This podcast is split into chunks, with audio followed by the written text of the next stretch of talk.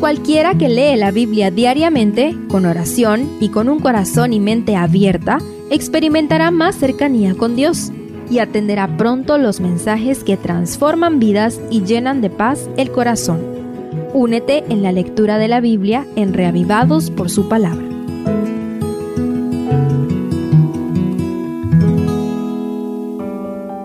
Job 32 Culminando Job su gran discurso y quedándose sin palabras sus amigos, este capítulo inicia el extenso discurso de Eliú que alcanza hasta el 37.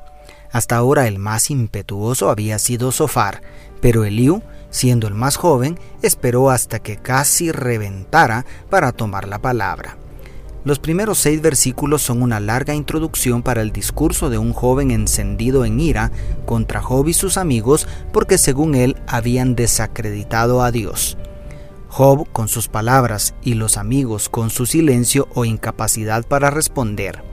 Subdividamos esta parte en tres a través del pronombre yo, según la Reina Valera 1995. Primero, yo soy joven. La primera sección del discurso de Eliú inicia con las palabras del verso 6. Yo soy joven y vosotros ancianos, por eso he tenido miedo, he temido declararos mi opinión.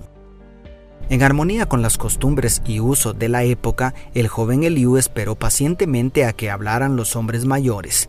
De este versículo hasta el 10 trata de justificar la temeridad de hablar a quienes le superaban en edad.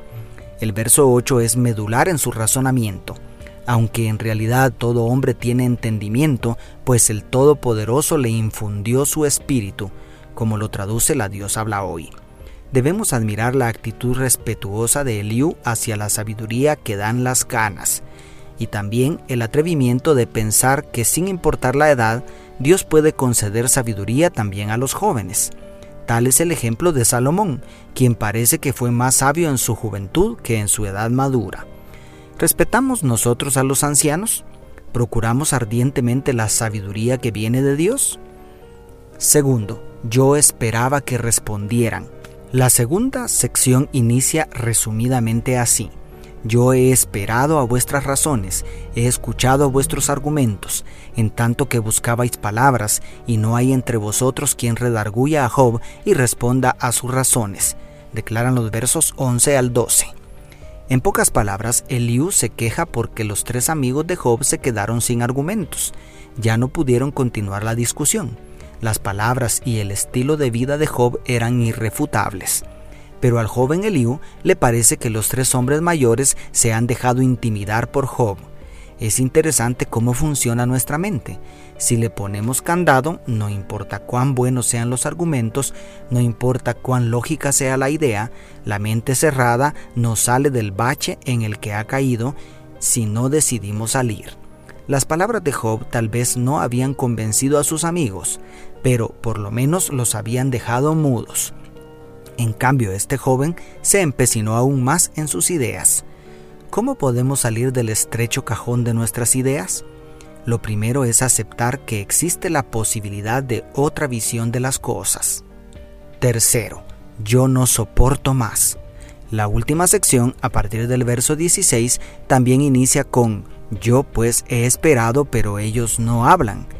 Pero en esta parte Eliú se dedica a expresar la tremenda presión que está sufriendo en su interior. Él ha escuchado a todos. Las palabras de Job le han parecido blasfemas y el silencio de los tres amigos también le ha parecido una ofensa contra Dios. Los versículos 18 y 19 resumen el sentir de Eliú. Pues estoy lleno de palabras contenidas y el espíritu que hay en mí me obliga a hablar. Soy como un barril de vino sin respiradero, como un cuero de vino a punto de estallar, como lo traduce la nueva traducción viviente. Como una botella a punto de explotar. ¿Cuántas veces nos hemos sentido así? No es para nada saludable esperar hasta casi explotar para expresar nuestros pensamientos y emociones.